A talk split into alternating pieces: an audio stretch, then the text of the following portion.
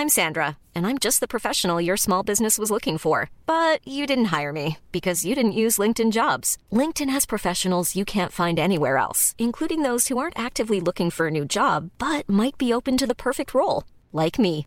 In a given month, over 70% of LinkedIn users don't visit other leading job sites. So if you're not looking on LinkedIn, you'll miss out on great candidates like Sandra. Start hiring professionals like a professional. Post your free job on linkedin.com/people today.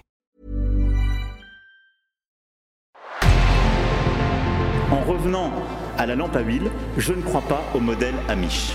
But there is one more thing. Don't try to be too smart. Pay taxes when, when you have to pay taxes. Je ne peux pas répondre à, à votre question, Monsieur le Président, parce que je n'ai pas de monde connecté. And that was a big mistake. And I'm sorry. Welcome to the Cybertruck Unveil. Voilà, je suis localisé en Allemagne. Signaux faibles, le podcast de siècle digital qui décode l'actualité du numérique. Bonjour à toutes et à tous, nous sommes le vendredi 2 septembre 2022 et vous écoutez Signaux faibles.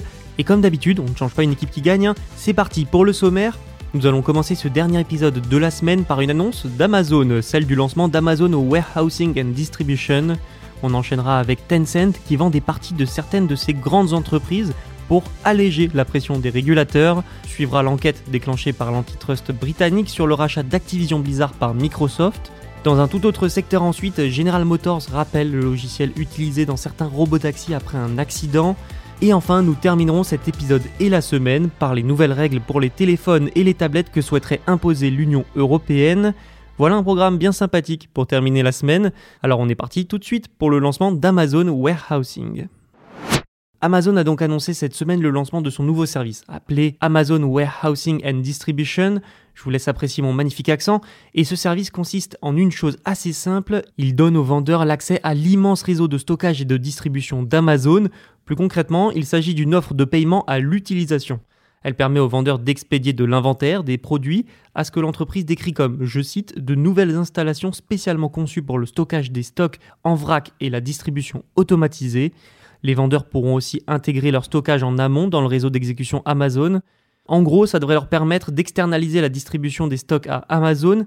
Et ça, eh ben, c'est la quasi-garantie que les bons produits seront au bon endroit au bon moment. C'est donc une bonne nouvelle pour les clients aussi. Ce nouveau service, AWD, est déjà disponible. Dans un communiqué, Amazon a vanté le fait que les vendeurs pourront envoyer des produits, je cite, à n'importe quel endroit dès 2023.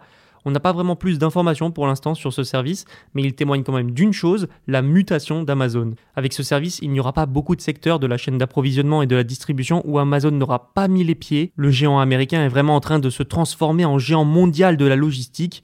En 2021, Amazon c'était déjà plus de 400 000 chauffeurs, 40 000 semi-remorques, 30 000 fourgonnettes et 70 avions. Et avec la pandémie, Amazon a investi une grosse partie de ses bénéfices dans la logistique. Sans oublier que l'entreprise fondée par Jeff Bezos teste aussi des vélos cargo électriques en Grande-Bretagne, affrète des cargos privés et fabrique même ses propres conteneurs. On peut vraiment dire qu'avec tout ça, Amazon est en passe de devenir le géant mondial absolu de la logistique. Place à la Chine et à Tencent maintenant, la société chinoise opère un important changement de stratégie. Elle s'est fixée comme objectif de céder cette année pour 14,5 milliards de dollars de son portefeuille d'actions. Ce portefeuille est pour l'instant de 88 milliards de dollars. Et cet objectif va notamment entraîner des cessions partielles de plusieurs grandes entreprises chinoises, comme le service de livraison de nourriture Meituan. Meituan qui est pourtant très performante avec de très bons résultats. Oui, mais voilà, la réduction de la participation de Tencent à cette entreprise pourrait permettre de réduire la pression exercée par le régulateur anti-monopole chinois. On en parle très souvent sur le siècle digital. La Chine mène depuis 2020 une répression contre les monopoles exercés par ces géants technologiques et du numérique. Tencent ne fait donc pas exception. Cette répression a par exemple amené à ce que 100 transactions impliquant Tencent et Alibaba, donc deux géants chinois, fassent l'objet d'une enquête antitrust des régulateurs chinois. Mais il y a une autre raison aussi à ces ventes. Certains investisseurs ont quand même demandé à Tencent de se séparer de certains actifs peu performants, des actifs qui sont peut-être rendus peu performants justement à cause de la crise économique et de la politique zéro Covid chinoise qui n'arrange pas la conjoncture économique, surtout que Tencent a annoncé sa première baisse de revenus trimestrielle en août. Toutefois, l'entreprise n'a pas un besoin urgent de fonds. L'argent récolté pourrait par exemple servir à soutenir des projets de développement durable, comme s'y était engagé l'entreprise, et comme y incite d'ailleurs Pékin. Malgré tout, Tencent affirme que les investissements à l'étranger vont continuer, des investissements encouragés d'ailleurs par Pékin. Les régulateurs, quant à eux, devraient un peu relâcher la pression sur Tencent. En parlant de régulateurs antitrust, Microsoft fait face aussi à leur pression. En janvier, on apprenait le rachat du géant du jeu vidéo Activision Blizzard par Microsoft pour 69 milliards de dollars. Jusqu'ici, les dirigeants de Microsoft ont multiplié les déclarations pour rassurer les autorités et les concurrents comme Sony. Et on peut dire que cette stratégie se comprend. Si vous ne le saviez pas, le rachat fera de Microsoft la troisième plus grande entreprise de jeux vidéo au monde. Sauf que ce projet de rachat fera finalement l'objet d'un examen approfondi.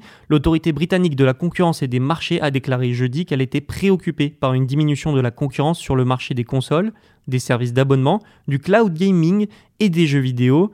Et donc, comme l'autorité antitrust est inquiète, elle a donné à Microsoft une date limite, le 8 septembre en l'occurrence, pour conclure un accord acceptable pour l'autorité. D'ici là, Microsoft peut encore trouver des solutions.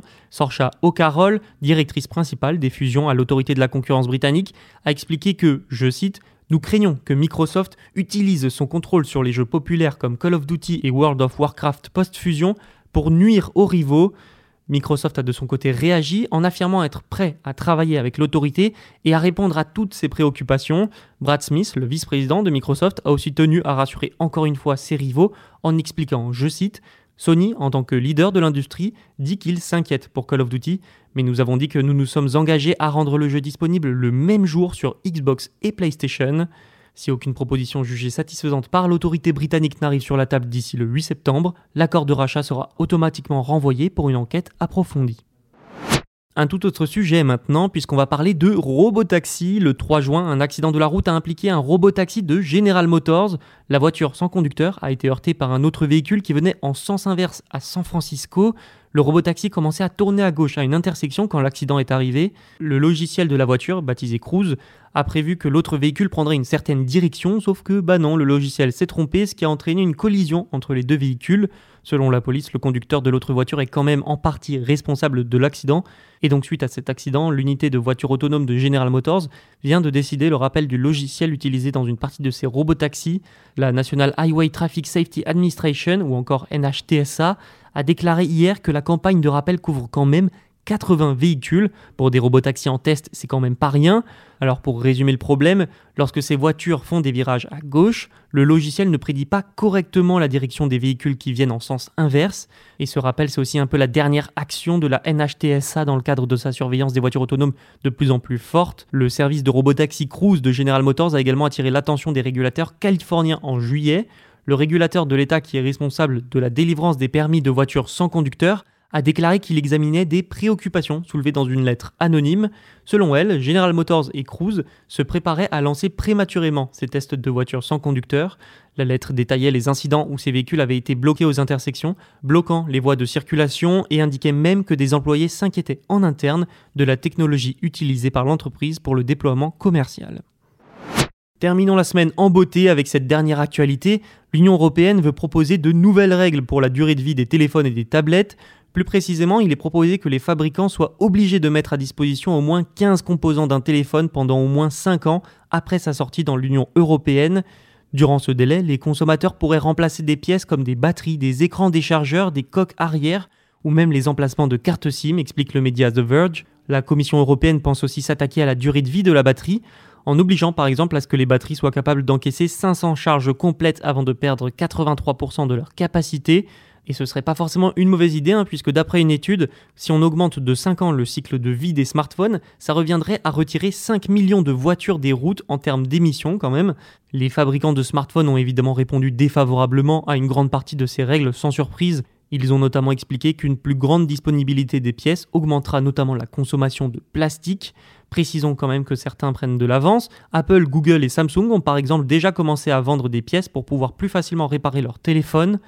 Autre proposition de la Commission européenne, les fabricants devraient obligatoirement continuer de fournir des mises à jour de sécurité pendant 5 ans après avoir cessé de vendre les téléphones concernés.